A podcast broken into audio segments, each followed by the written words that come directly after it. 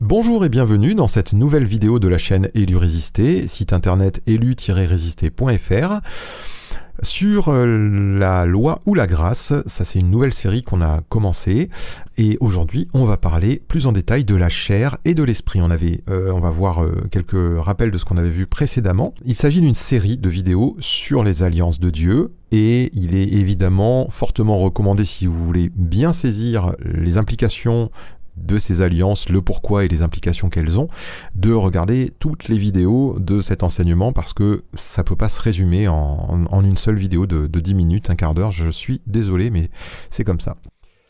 Donc on va commencer à approfondir un petit peu la chair et l'esprit. Alors qu'est-ce qu'on avait vu dans la vidéo précédente? Eh bien que la Bible, elle utilise un langage spirituel. Elle nous parle de choses terrestres, charnelles, mensonges, diable, mort, etc. Homme naturel, homme sensuel. Et elle nous parle en même temps de choses célestes, de l'esprit, du spirituel, de vérité, de Christ, de selon Dieu, de vie, etc. etc. Et on avait vu que la clé de compréhension de ce langage, eh bien c'est Jésus-Christ. Que l'écriture, elle, euh, elle est reçue, comprise par le Saint-Esprit qui nous annonce Jésus-Christ. Et ça, c'est important si on veut comprendre les alliances. On va le voir un petit peu plus en détail aujourd'hui. Mais c'est vraiment important d'avoir recours, euh, non pas à l'écriture seulement, mais au Saint-Esprit pour recevoir les choses spirituelles.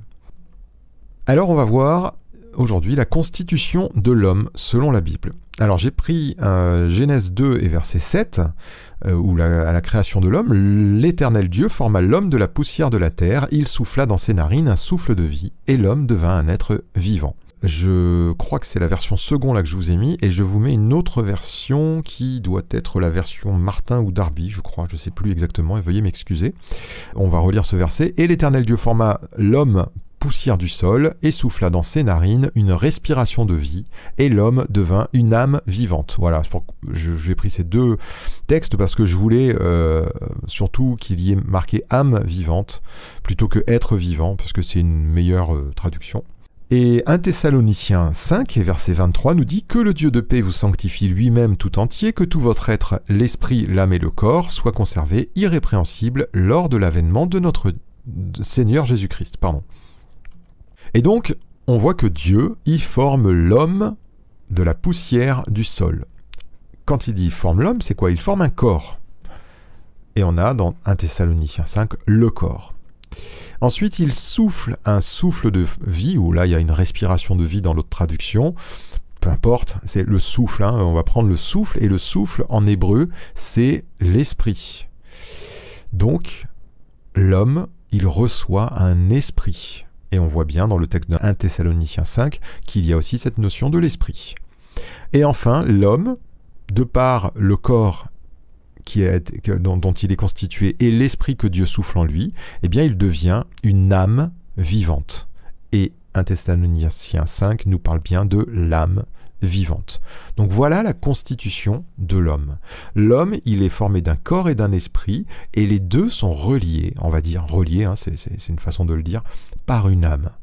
Mais alors vous allez me dire, ok, c'est bien joli, mais c'est-à-dire tout ça, qu'est-ce que ça veut dire Qu'est-ce que tu entends par esprit, âme et corps?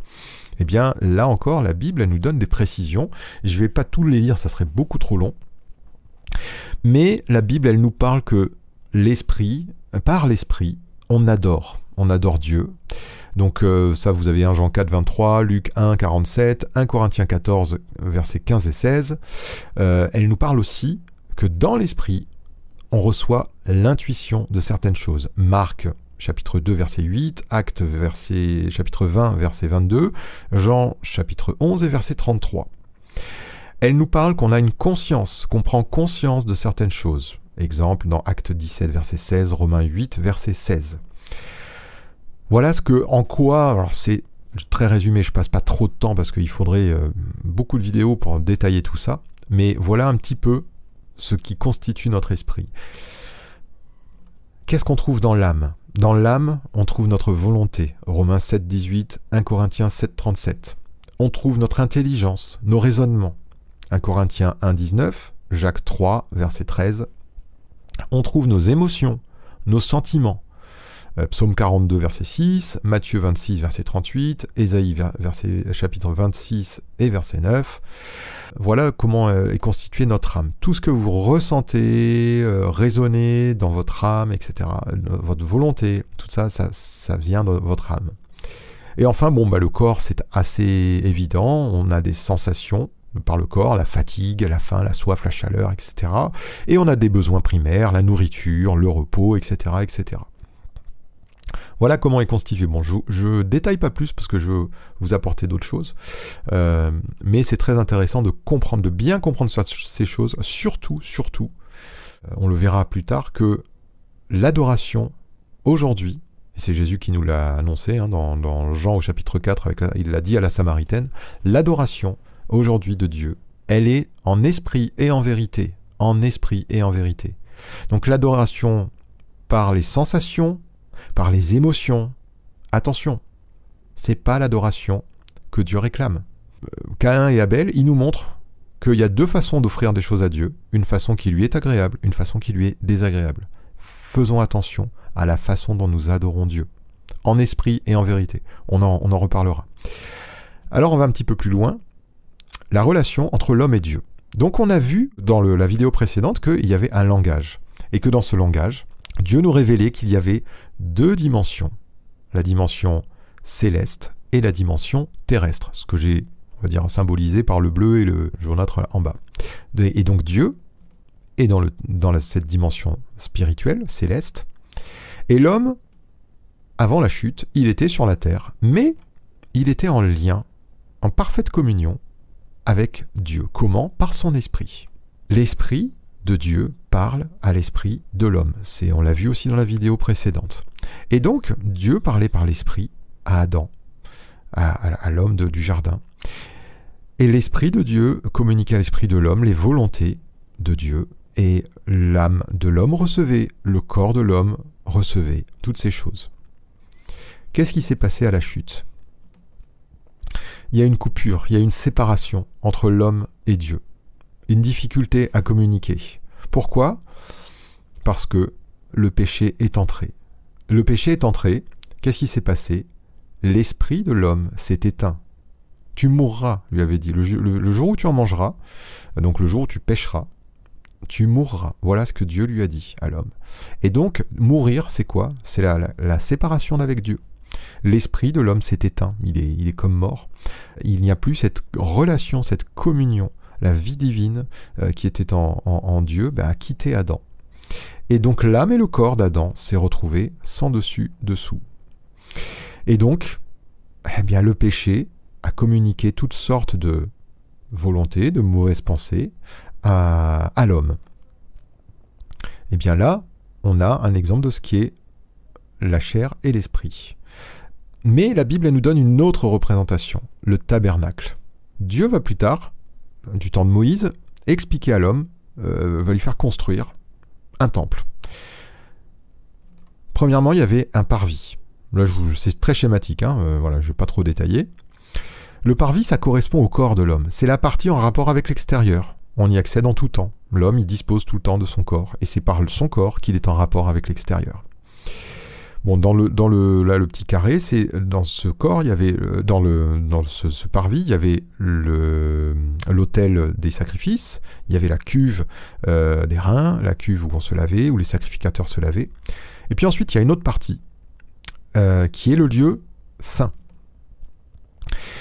Et dans ce lieu saint, eh bien, c'est la partie, elle correspond à la partie intérieure dans laquelle on accède quotidiennement mais pas n'importe comment. Les sacrificateurs, ils y allaient en tout temps, tous les jours. Ils rentraient, ils faisaient un service. Je ne détaille pas ce qu'il y a dedans, peu importe. Euh, enfin, en tout cas, c'est pas notre propos maintenant. Et elle correspond à l'âme. L'âme, nos émotions, nos sentiments, nos réflexions, euh, notre mémoire, toutes ces choses, on y accède tous les jours. Comme le corps, on y a accès tous les jours. Mais il y avait une troisième partie, le lieu très saint. Et le lieu très saint, seul le souverain sacrificateur pouvait y accéder une seule fois par an en ayant offert beaucoup de sacrifices. Donc cette partie-là, elle était inaccessible à l'homme, dans l'ancienne alliance, du temps de Moïse, etc. Et qu'est-ce qui se passe? Voilà, j'avance un peu, mais qu'est-ce qui se passe à, la croix? Eh bien le voile, c'est-à-dire que euh, ici euh, il y avait une séparation avec un voile, le voile, à la mort de Jésus, le voile du temple de Jérusalem se déchire.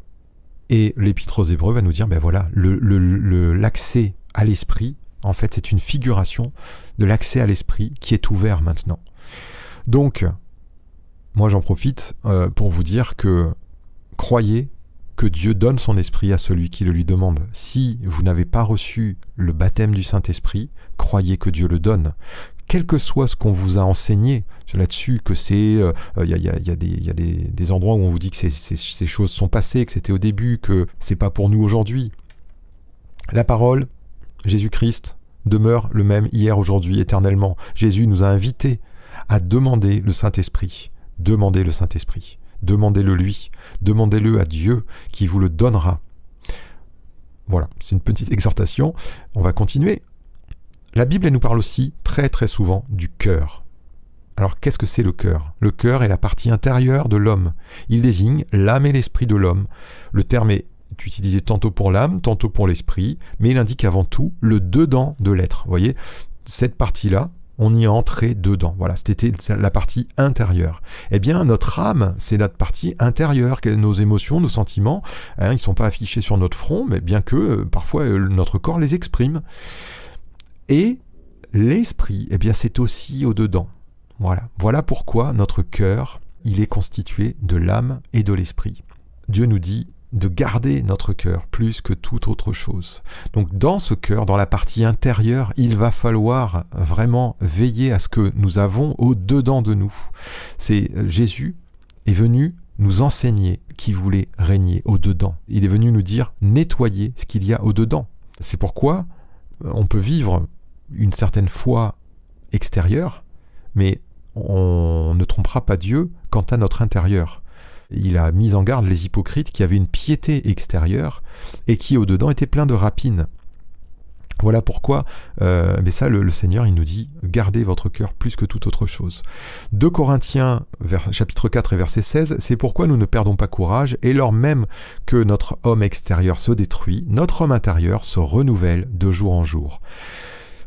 Si la parole de Dieu habite dans votre cœur, si vous l'entretenez, vous la cultivez, comme euh, Adam euh, dans le jardin, il était, là pour le, cultiver, le garder. Mais gardez, si vous gardez la parole de Dieu, eh bien votre être intérieur, il va rayonner. Et, quand bien même vous, allez vieillir, vous allez avoir votre corps qui se détruit, euh, eh bien votre être intérieur rayonnera de la gloire de Jésus-Christ. Alors voyons un petit peu plus en détail en quoi consiste la chair. Alors, elle peut désigner la descendance terrestre de quelqu'un. Voilà, je vous ai mis un verset, Romains 9 et verset 33, car je voudrais moi-même être anathème et séparé de Christ pour mes frères, mes parents, selon la chair. Voilà, selon la chair, c'est la, descendance de quelqu'un. Elle peut désigner le corps physique de quelqu'un. Euh, verset, chapitre 4 et verset 13, Vous ne m'avez fait aucun tort, vous savez que ce fut à cause d'une infirmité de la chair que je vous ai pour la première fois annoncé l'évangile. Voilà, Paul, il avait un petit problème physique à ce moment-là.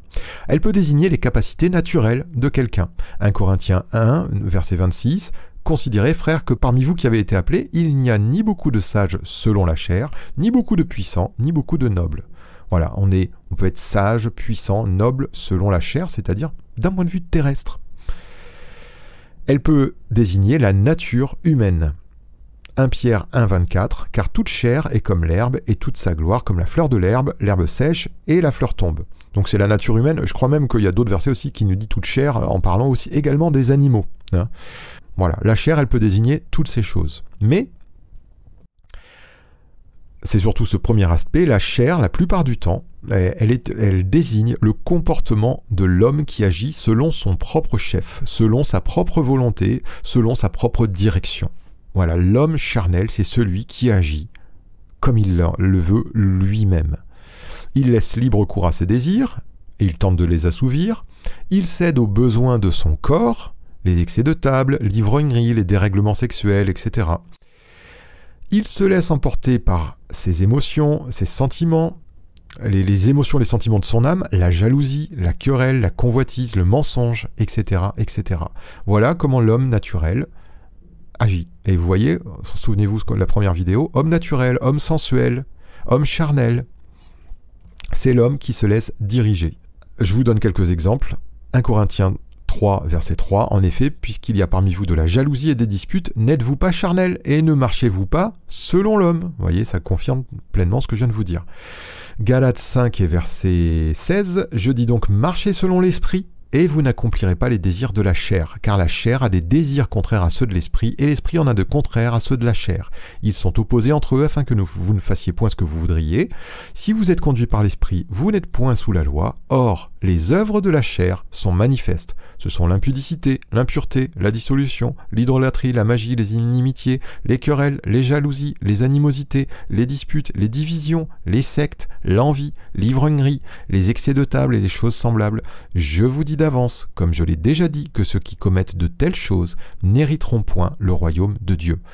Euh, voyez là, les œuvres de la chair, c'est très clair. Alors, je ne vais pas insister davantage, parce que je vais vous montrer un second aspect. Le second aspect de la chair, il est un petit peu plus subtil. Le premier aspect de la chair, il est très négatif. Hein. il s'agit de péchés évidents. Adultère, mensonge, meurtre, méchanceté, on vient de le voir jalousie, querelle, etc. Le deuxième aspect, il est plus subtil parce qu'il est parce, euh, mais il vient toujours du même fond. Il s'agit de tout ce que l'homme peut concevoir de lui-même pour plaire à Dieu ou aux hommes, et établir ainsi sa propre justice. Ça encore, c'est la chair. On en a un exemple dans Luc au verset 18, au chapitre 18 et au verset 9 à 14. Il dit encore cette parabole en vue de certaines personnes se persuadant qu'elles étaient justes et ne faisant aucun cas des autres. Deux hommes montèrent au temple pour prier. L'un était pharisien et l'autre publicain. Le pharisien, debout, priait ainsi en lui-même Ô Dieu, je te rends grâce de ce que je ne suis pas comme le reste des hommes, qui sont ravisseurs, injustes, adultères, ou même comme ce publicain. Je jeûne deux fois la semaine, je donne la dîme de tous mes revenus. Le publicain se tenait à distance, n'osait même pas lever les yeux au ciel, mais il se frappait la poitrine en disant Ô Dieu, sois apaisé envers moi qui suis un pécheur. Je vous le dis, celui-ci descendu dans sa maison justifié plutôt que l'autre. Car quiconque s'élèvera sera abaissé, et celui qui s'abaisse sera élevé. On passe très souvent à côté de ce second aspect de la chair, et l'on se retrouve à essayer de vivre dans une alliance à la manière de l'autre. Ça, je vous expliquerai ça dans les prochaines vidéos. Je vous donne un autre exemple. Marthe demandant à, Jésus de dire à sa sœur de l'aider. Marthe, elle voulait servir Jésus. Alors elle voulait que euh, on l'aide, on lui file un coup de main pour préparer le, repas. Elle voulait servir avec, euh, avec sa propre force. Mais Jésus va dire à, Marthe, mais c'est ta sœur qui a raison. C'est ta sœur qui a choisi la bonne part. Elle est là pour écouter la parole. Pierre qui voulait empêcher Jésus d'aller à la croix. Oh, mais on ne peut pas être contre. C'était une bonne chose. Il aimait, il aimait, oui, mais il aimait d'une manière charnelle son sauveur. Et dès qu'il a eu commencé à avoir peur pour sa vie, il a abandonné son sauveur. Donc vous voyez, la chair, elle n'est pas prompte à un véritable service de Dieu. Pierre qui voulait aussi défendre Jésus par l'épée, hein, il a coupé euh, l'oreille du, euh, de, Malchus. Euh, ou la femme qui s'écrit heureux les mamelles, heureuses les mamelles qui t'ont allaité. Et Jésus lui répond heureux plutôt celui qui entend la parole et qui la garde. Euh, voyez, cette femme, elle avait un cri, ah, quand elle entend Jésus, et elle est, elle est bouleversée par ce qu'elle entend, mais elle est bouleversée dans une affection très, très maternelle, très, très émotionnelle. Eh bien, la chair, elle est là pour faire un service parfois pour Dieu, mais ce service, il n'accomplit pas la volonté de Dieu, en aucun cas. Donc méfions-nous d'avoir une adoration, un, service charnel euh, envers Dieu. On va continuer. Maintenant, on va voir ce qu'est l'esprit. Alors, premièrement, on va voir ce qu'il n'est pas. Il n'est pas, comme on vient de le voir, la propre volonté de l'homme. Il n'est pas les propres émotions ou sentiments de l'homme. Il n'est pas les propres raisonnements de l'homme. Prenons quelques textes qui nous montrent ce qu'il est. Marc chapitre 2 verset 8. Jésus ayant aussitôt connu par son esprit ce qu'il pensait au-dedans d'eux. Marc chapitre 8 verset 12, Jésus soupirant profondément en son esprit. Luc 10 verset 21, En ce moment même, Jésus tressaillit de joie par le Saint-Esprit. Jean 11 verset 33, Jésus, la voyant pleurer, elle et les Juifs qui étaient venus avec elle, frémit en son esprit et fut tout ému. Acte 17, verset 16, quand, comme Paul les attendait à Athènes, il sentait au-dedans de lui son esprit s'irriter à la vue de cette ville pleine d'idoles. 1 Corinthiens chapitre 5, verset 3 et 4, Pour moi, absent de corps mais présent d'esprit, j'ai déjà jugé comme si j'étais présent celui qui a commis un tel acte. Au nom du Seigneur Jésus, vous et mon esprit étant assemblés avec la puissance de notre Seigneur Jésus, etc., etc. Présent d'esprit. Romains 1, verset 9, Dieu que je sers en mon esprit dans l'évangile de son Fils. Galates chapitre 5 et verset 17, car la chair a des désirs contraires à ceux de l'esprit, et l'esprit en a de contraires à ceux de la chair. Et un dernier, Romains 12 et verset 11, soyez fervents d'esprit, servez le Seigneur. Je vais un peu vite pour vous lire tout ça, mais je vais vous résumer ce que je veux vous montrer. Relisez bien ces versets, calmement, faites pause, prenez le temps. Moi je vais un petit peu vite pour pas trop allonger la vidéo. Ces versets nous montrent qu'il y a une volonté de l'esprit, il y a des sentiments de l'esprit, il y a des agissements de l'esprit. Et que ce ne sont pas les agissements, euh, ni les sentiments, ni la volonté de l'homme. Alors qu'est-ce qui se passe à la nouvelle naissance? Je vous ai parlé du céleste et du terrestre. On avait vu que l'homme charnel, il était sans dessus-dessous, euh, il était guidé par les désirs de son corps, par les désirs de son âme, par la volonté du corps, par la volonté de l'âme. Et tout ça, c'est animé par le péché. Mais à la nouvelle naissance, qu'est-ce qui va se passer? Eh bien, à la nouvelle naissance, l'homme renaît de l'esprit.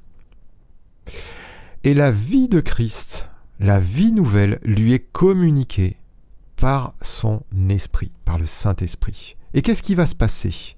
Eh bien, l'homme va avoir une volonté nouvelle, celle de l'esprit. Il va avoir des sentiments nouveaux, ceux de l'esprit. Il va avoir des désirs et des besoins nouveaux, ceux de l'esprit.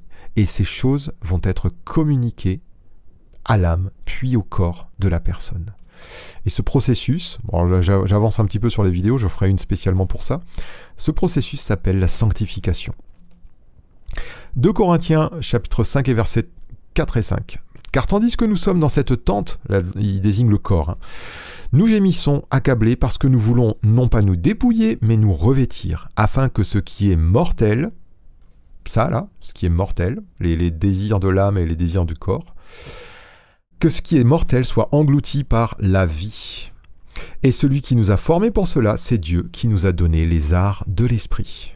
Vous comprenez maintenant, j'espère en tout cas, c'est assez, assez simple, le processus spirituel. Alors l'esprit, L'esprit, c'est l'organe, hein, excusez-moi ce mot, mais c'est peut-être pas ce qu'il y a de, mieux, mais bon, c'est pour vous l'exprimer à ma façon.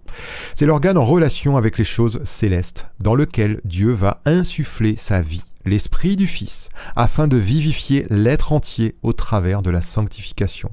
Il nous permet d'adorer et de louer Dieu, il nous permet de recevoir les communications du monde spirituel, des révélations, c'est-à-dire une compréhension, une connaissance, des intuitions. Il nous permet de discerner ce qui est en nous-mêmes, hein, par la conscience, ce qui est bien de ce qui n'est pas bien, les pensées vaines, des pensées impures, euh, on les distingue des pensées pures et des pensées agréables à Dieu. Il nous donne de connaître la volonté de Dieu, il nous donne de ressentir le cœur de Dieu, les, sentiments de Dieu. Il nous donne d'être conduits par le Saint-Esprit. Hébreu 4.12 nous dit car la parole de Dieu est vivante et efficace, plus tranchante qu'une épée quelconque à deux tranchants, pénétrant jusqu'à séparer, jusqu'à partager âme et esprit, jointure et moelle. Elle juge les sentiments et les pensées du cœur. Nulle créature n'est cachée devant lui, mais tout est à nu et à découvert aux yeux de celui à qui nous devons rendre compte. Plus notre communication à Dieu se développe, plus son Esprit Saint peut nous donner de distinguer ce qui vient de l'âme et ce qui vient de l'esprit, ce qui procède de notre façon naturelle de penser ou d'agir, et ce qui procède de la volonté de Dieu, et qui s'opposera toujours à notre volonté naturelle, ça, croyez-le. Quand on ne connaissait pas Dieu, on avait une volonté, on, se fichait de ce que voulait Dieu. Eh bien, aujourd'hui où vous avez connu Dieu, je, vous le souhaite bien sûr, eh bien Dieu veut vous communiquer sa volonté pour que vous accomplissiez sa volonté parce que sa volonté est bonne, agréable et parfaite. Alors je vais vous illustrer l'homme spirituel. Regardons toujours à Jésus. C'est lui l'homme spirituel. C'est lui premièrement. Là, je vous mets Jean 11, je vais pas tout vous lire parce que c'est très long, donc je vous propose de, faire pause et de lire si vous connaissez pas l'histoire de la mort et la résurrection de Lazare. C'est dans Jean au chapitre 11. Mais si vous le connaissez, on va passer. Je, vous montre l'agissement de l'homme spirituel. Jésus n'a pas de vive réaction à l'annonce de la maladie de son ami. Il n'est pas stressé, pas, abattu. Il déclare que cette maladie va glorifier Dieu. Vous voyez, c'est pas une réaction charnelle, ça c'est une réaction spirituelle. Jésus ne se presse pas. Puis il se réjouit même de que Lazare soit mort et qu'il n'était pas là à cause de ses disciples. Il dit, ça, naturellement, c'est aberrant. Troisièmement, à la vue de la souffrance de Marie et des Juifs qui étaient là, Jésus frémit en son esprit. Il, voilà, il frémit d'un frémissement. Et devant le tombeau même, Jésus pleure, sachant pourtant qu'il va ressusciter Lazare quelques instants plus tard. Alors on se dit, mais c'est étrange tout ça. Euh, d'abord, il s'affole pas, il pleure pas, euh, et puis euh, il n'est pas, il pas stressé, il n'est pas angoissé, il se dépêche pas, et puis une fois qu'il est là-bas, ben, il pleure. Qu'est-ce qui se passe? L'homme spirituel ne réagit pas selon les émotions de sa chair, mais cherche la gloire de Dieu en toute occasion. Et la gloire de Dieu, c'est que Christ soit glorifié. Ça, il y a d'autres versets qui l'attestent. L'homme spirituel reçoit une ou des directions de Dieu pour le salut ou l'édification des autres. C'est ce qui se passe avec, euh, avec Jésus quand il y a cette nouvelle et qu'il se réjouit. L'homme spirituel est rempli des compassions de Dieu pour les autres. Voilà, l'amour, la compassion, la miséricorde, l'affliction devant la mort euh, qui, la mort spirituelle, pas la mort terrestre, la mort spirituelle premièrement. Tout le mal que le péché euh, engendre, eh il, voit, Jésus voit ça au travers de la souffrance de Marie. Les conséquences du péché. L'homme spirituel, il exprime les sentiments de Dieu, l'indignation. Hein, on voit que Paul était irrité euh, parmi toutes les idoles de d'Athènes. la compassion, les lamentations, l'allégresse. Jésus a tressailli de joie par l'esprit, etc., etc. Voilà ce qu'est l'homme spirituel. Alors en résumé, il y a le céleste, ce qui est de l'esprit, il y a le terrestre, ce qui est de la chair. Marcher selon la chair, c'est agir selon notre propre volonté, nos propres désirs, nos propres sentiments. Cela peut, être pour faire le mal comme pour faire le bien. Celui qui utilise ses propres forces pour faire la volonté de Dieu demeure encore dans la chair. Et attention, parce qu'il finira par établir sa propre justice. Ça, c'est un grand piège. Et à l'opposé, marcher selon l'esprit, c'est vivre premièrement en communion avec Dieu, c'est recevoir et connaître la volonté de Dieu. Demandez, demandez, il vous donnera. C'est le laisser produire en nous le vouloir et le faire, référence à Romains 10, afin que nul autre que Dieu ne soit glorifié par Jésus-Christ. Naturellement, on, a des affections. Par exemple, il y a des personnes avec qui on s'entend très bien naturellement, et puis il y en a d'autres, elles nous rebutent on a envie de les repousser. Eh bien, si on laisse faire le Saint-Esprit, ces affections-là vont disparaître. Et puis la personne qui, qui nous plaisait pas trop, eh bien, on va désirer aller vers elle. On va se dire, mais, mais Seigneur, tu l'aimes, cette créature. Tu l'aimes et, elle est précieuse pour toi. Eh bien, je, je veux la bénir, je veux la connaître moi aussi comme tu l'aimes. Voilà l'homme qui marche par l'Esprit rechercher les choses de l'esprit. On s'arrête ici pour euh, cette vidéo et je prie vraiment que ces vidéos vous éclairent, que le Saint-Esprit vous conduise dans toute la vérité qui vous révèle Jésus-Christ, notre Seigneur et notre Dieu. Je vous dis à très bientôt pour une prochaine vidéo.